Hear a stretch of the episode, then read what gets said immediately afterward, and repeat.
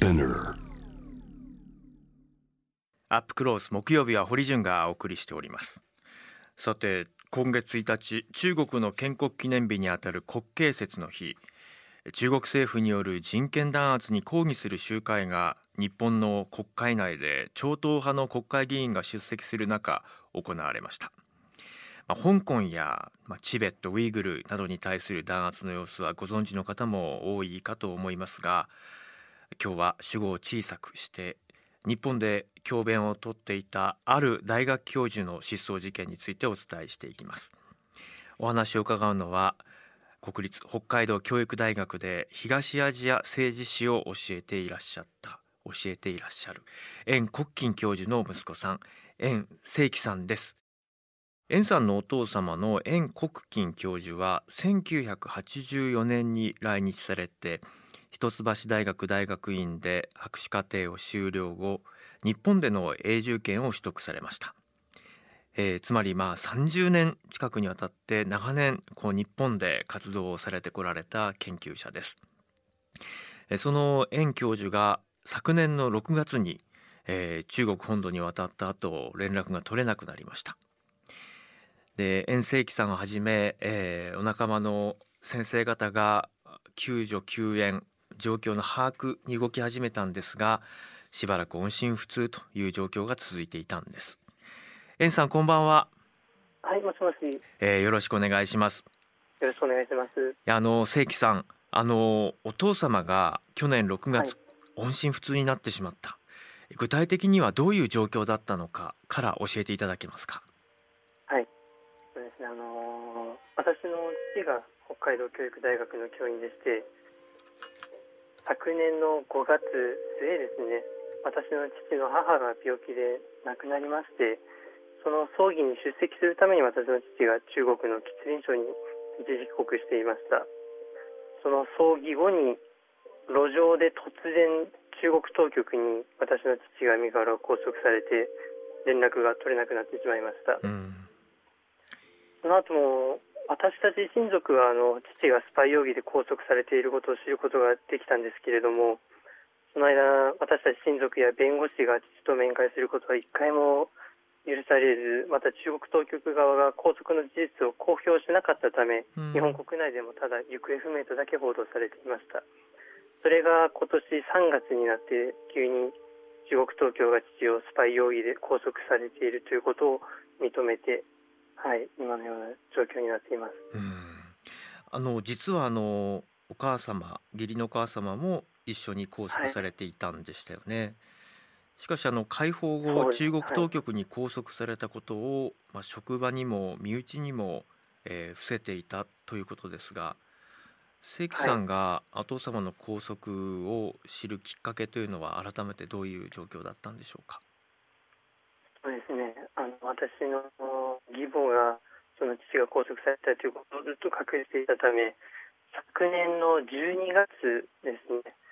北海道大学と北海道教育大学の有志の先生方が父が行方不明になっていることを感じて緊急アピールを出してくださいましてその緊急アピールも報道されてインターネットに記事になったりしてそれを私が見て初めて私の父が拘束されたということを知りました。うんその時には円さんはどのように受け止められましたか？あのその報道を見るまでとしばらく連絡が取れていなくてもともとそこまで頻繁に父とも不連絡取っていなかったのでどうしたのかなと思っていたんですけれどもまさかまさかこんなことになってたとは本当に想像もしていなかったです。あの実際にそのスパイ容疑で逮捕拘束されているというふうに中国当局が認めたという情報は報道からですか？それとも直接どこかから連絡を受けて知ったんですか？そうですね。昨年12月の時点ではその父が行方不明になっているということを初めて知りましてその直後同じ時期に私の中国に今住んでいる私の父の妹にあたるおばと連絡が取れるようになりまして、ええ、そのおばは昨年の7月の段階からその私の義母から父が拘束されていることを聞いていたので、そのおばも、はい、私たち家族に対してあの連絡取ろうと父はいたんですけど、その当時私もオーストラリアに住んでいて、なかなかお互い連絡先が知らなかったので、うん、私も、はい、コロナの事実を知るのが遅れてしまいました。あのまさかスパイ容疑でっていうそこは相当驚かれたんじゃないですか？そうですね本当に全く考えもしていなかったので、あまりにも突然のことで本当にはい。実際にあのまさにあの遠教授は例えばそのどちらかの国に対して優位なもしくは不利な、まあ、そういうこう活動を全面的に展開されているような活動家というわけではないですもんね。そうですねそういうことは今までも一切なく何かメディアに出て政府を批判したりだとかそういうことをするような人でもなかったので本当になんで私の父がスパイ容疑で今捉えられているのか全くわからないです。あの実際に今お父様の体調ですが体調に対して非常にこう健康に関しても不安があるというふうに伺っていますが状況どうでしょうか、はい、そうですね今年で私の父も65歳になりましてもう昨年の5月末から今まで1年半以上もその中国でいうことに拘束されて外部との連絡も一切できず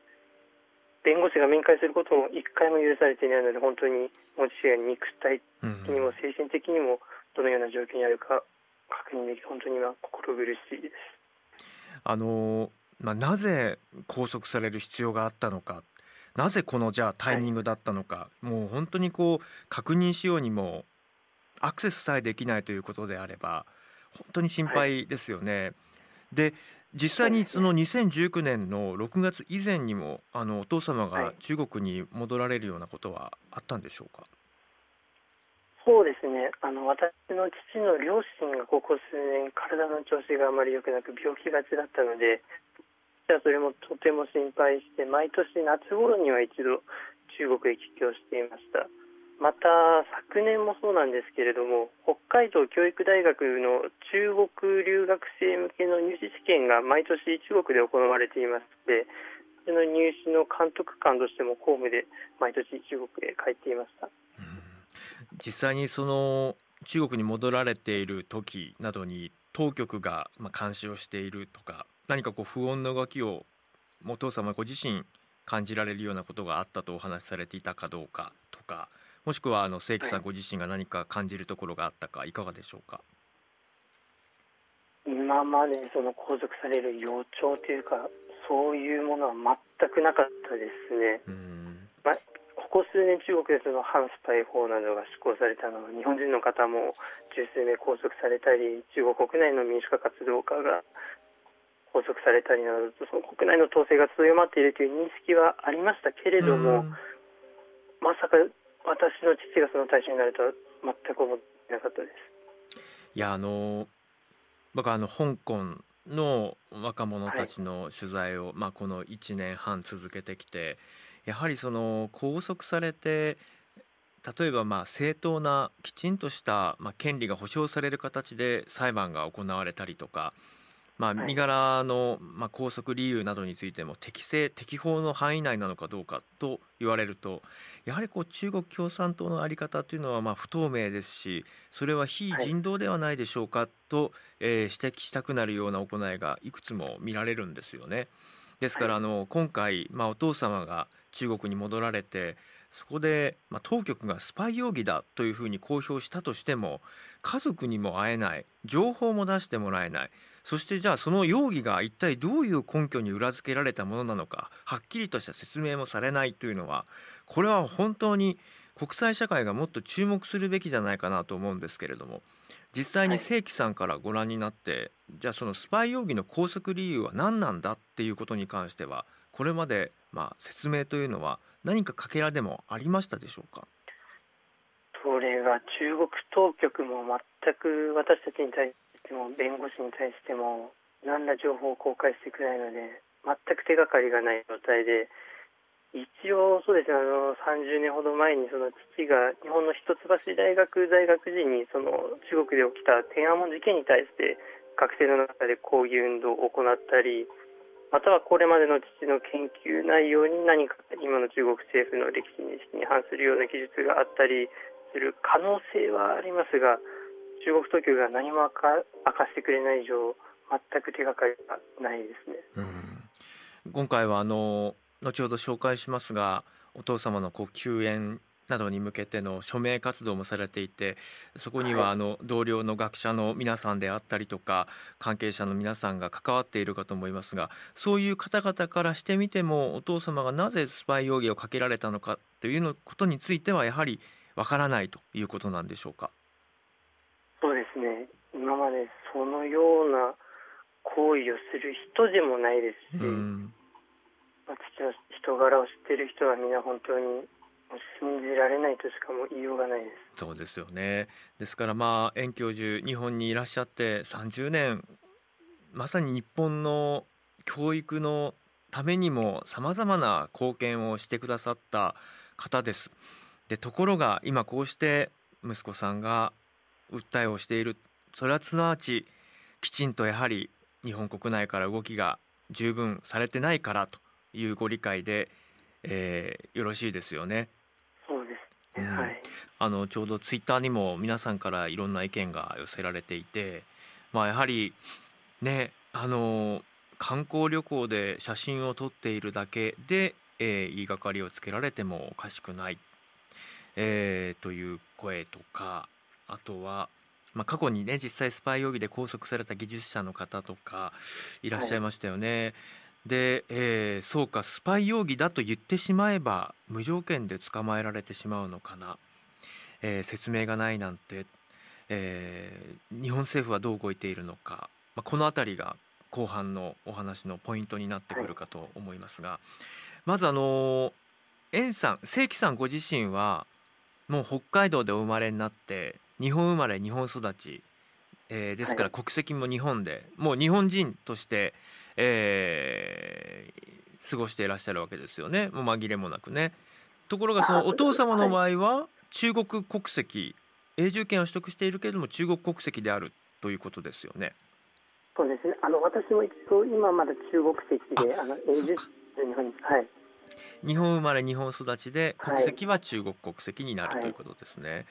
で今ツイッターにもあったんですけど、まあ、ここまでその教育にまあ根を張って活動してこられた方々なので、うんまあ、やはりこう日本政府は動くべきなんじゃないかどうにかして救援救出にさまざま活動してほしいということなんですが、はい、実際には今現状としてはあの署名なども呼びかけをされていて今対応はいかがですか？そうですね。日本政府につきましてはやはり父の国籍が中国であり日本人ではないということで基本的に外務省を含め日本政府は何も動いてくださらないという説明を私は受けています。その時には具体的にどういう説明だったんですか？そうですね。日本政府の立場としては日本人が外国で拘束された場合にはその法人保護という観点から政府が何か働きかけたりということは通常行うんですけれども外国籍の方に関しては政府としては何もできないそういう話を伺っています。うん。あの一方でじゃあ大学はどうなのか北海道教育大学はどのような対応ですか？そうですね。北海道教育大学の有志の先生だったりまた他の大学の有志の先生だったりはとてもさまざまな形で今回の件に関して協力いただいているんですけれども北海道教育大学に関してはこの件に対してとても消極的な態度しか見せていないですね。大学側去年6月に中国で行われた入試会場に父が欠席してその父が行方不明になったことを確認したはずなんですけれどもその翌月7月から父の給与の支給を停止して、うん、その後も大学の教員に対し他の教員に対して父が行方不明になっていることを外に口外しないように指示していたと聞いています。大学側の方からその働いていらっしゃる先生方に口外しないようにというふうに指示があったと、はい、そういうふうに聞いています。それはあの大学側はその事実というのを認めているんですか？今はまだ公には大学側も出してはいないと思います。いやあの、まあ、最初に僕あの国籍の話をしましたけれども、はい、いやあの基本的には基本的な人権この人道に関する、まあ、その考えっていうのは国籍問わずであるべきだと僕は思うんですね。はい、日本人だから日本国籍だから動ける。日本国籍じゃないと動けないというのはじゃあこれだけこう活動されて目の前でねその不当な扱いをしている非人道的な扱いを無視するんですかってやっぱり思ってしまうんですよね。はい、で、まあ、例えばじゃあ表向き国政府、まあ、外務省が、まあ、主権、まあ、国家として、まあ、その国の国民を守るのが我々の、まあ、一義的な意味なのでって説明をするにしてもじゃあ、はい、その他のやり方で対応ができる方法はないのかとか動いてほしいなとも思うんですね個人的には。はい、実際にその円さんやその仲間の教授陣の皆さんが呼びかけをして動いている様子ということに対して国はいや関与できませんのやはり一点張りなのかそれでも外務省の例えば担当者の方が、まあ、その状況聞き取りを続けてくれているような状況なのかどうかそのあたりいかがでしょうか？そうですね。そのあたり残念ながら私たち家族のところには、まあ、大学であったりその辺の文科省であったり日本政府がその件に関して積極的に対応してくださるというふうには全く今のところ伝わっていないですね。うん。いやあの決してその中国の,、まあ、あの当局や中国のさまざまな機関とのつながりがない国ではないですよね逆に日中の交流であったりとかさまざまなつながりをこれまで築いてきた、はい、まあ、国家間の関係でもありますよね。ですから全く何も動けないというのはどういうことなのかなってやはり思ってしまうんですけども円さん実際には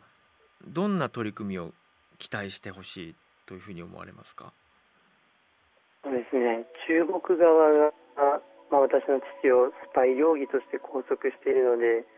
せめてあの日本政府から私の父は日本のスパイではないとそう一言言っていただけるだけでも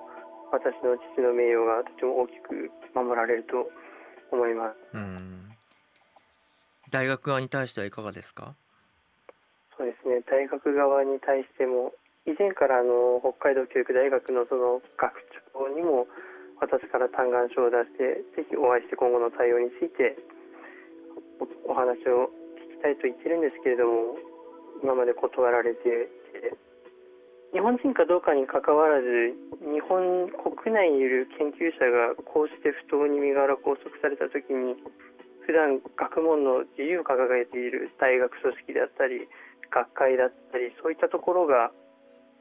まるで見て見ぬふりをするというのは正直とても私としては受け入れられないですね。そうですよね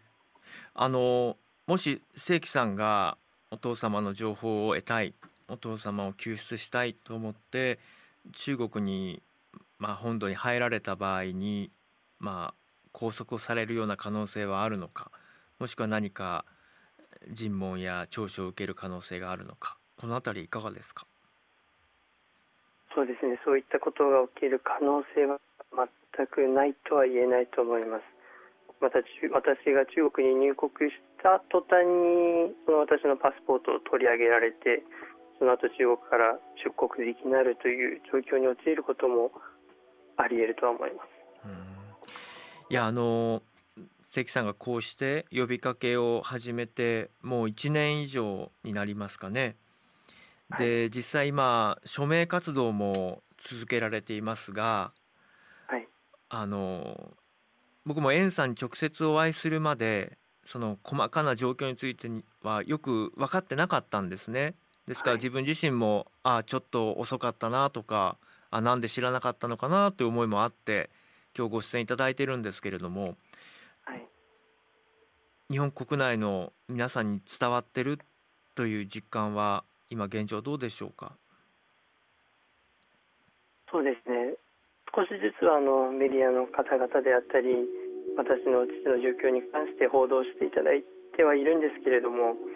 今後より大きく取り上げていただいてより一人でも多くの方にこの件をしていただければなと思っています。うん。あの国会議員たちへの働きかけというのはどうですか？そうですね。私も何度か国会議員の方にお会いしてきて私の父の件をどどうにか助けてほしいとお願いしていて、はい、まだ具体的な成果は得られていませんがこういった活動は今後も継続していきたいと思っています。その具体的な成果が得られていないというのはその話をされた議員の方々がやはりその自分たちでは動けないという回答だったからなのかどんな感触反応だったのかということもちょっと教えていただけますか？そうですね。私がお会いしてきた国会議員の方々は、まあ、私の父の状況をしっかりと受け止めてくれて今後も取り組んでいきたいとおっしゃっていただきましたがまたその後の動きはまだなかなかないので、はい、あのリスナーの皆さんに、まあ、ぜひ一緒になって考える機会としてほしいんですが円教授がどういうお人柄でそしてこのまあ日本国に対してそしてここで学ぶ学生たちに対してそしてさまざ、まなあ家族の皆さんに対しての接し方であったりとかどんなお人柄で普段どんなことをおっしゃる方なのかっていうことをよりイメージできたらいいなと思うんですが関さん教えていただけますか、はい、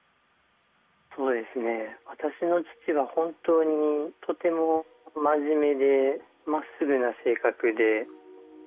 正義感が強いと言いますか何事よりも何か嘘をついたりごまかそうとしたりそういうことをとても嫌う人でまた父はとても日本特に北海道がとても好きで私たち家族も私が小さい頃からよく北海道中をキャンプして回ったり登山したりしてまた父その日本のマイルズの学問の自由さというところとても気に入ったようでそんな真面目でまっすぐな人が今回こんなに一方的にスパイ容疑というレッテルを貼られて1年間半以上も身柄拘束されているこの理不尽さに本当に心苦しい限りです。そうですよね。なかなかあの直接言葉を届けたくても届けられないっていうのは本当に想像しただけでも家族の一人として胸が張り裂ける思いということを察します。あのラジオを聴いている皆さんの中に、まあ、もし私も応援したい僕もそれはおかしいと思うという方がいらっしゃったらあの円国旗さんと円国金さんとあの検索をかけていただいて北海道教育大学教授、え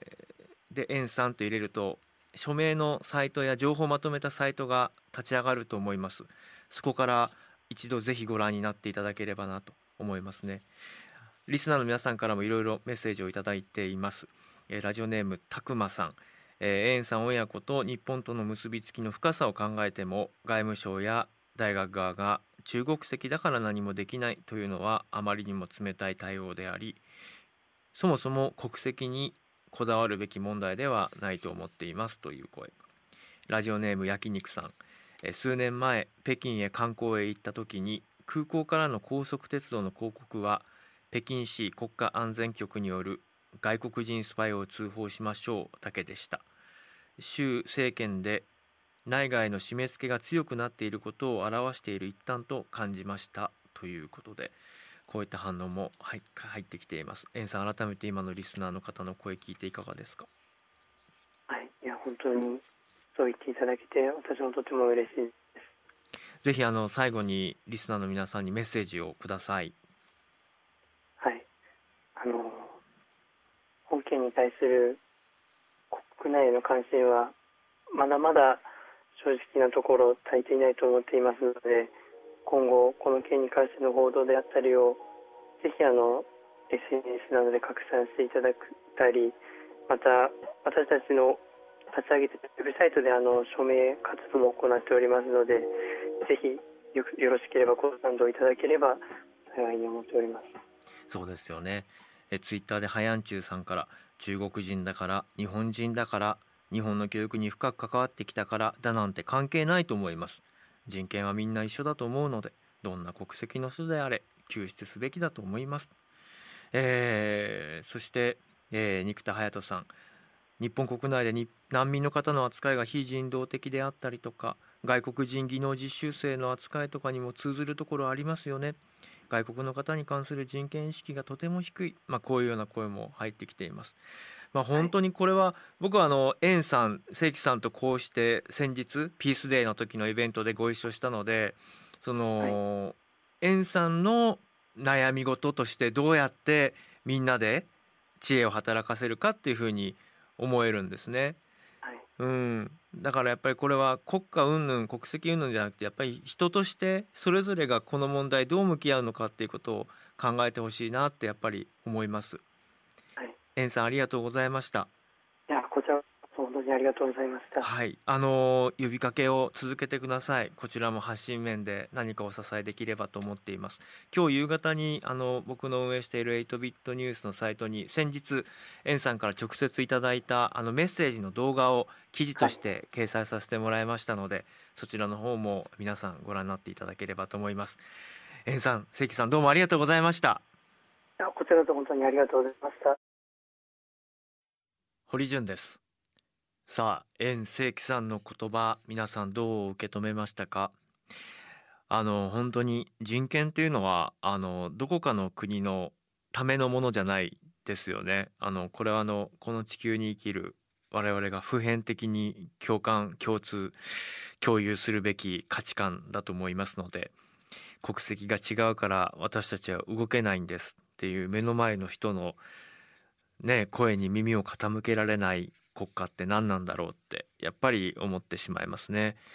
ですからぜひ皆さん、あのー、声を一緒に開けてほしいなという思いがあります。こういうのはあのイデオロギーの問題じゃないですよね。うん、と僕は思うんですよ。うん、でまあそういう意味で言うと僕自身もあ遠征期さんに会わなかったらこの問題に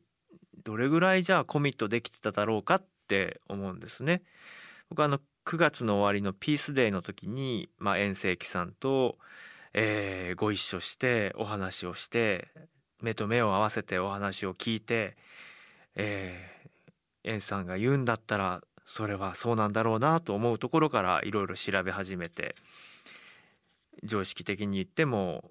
非常識だなという大学側の対応などを知ってこれはもうジャム・ザ・ワールドでお伝えしたいというふうに思ったんですけど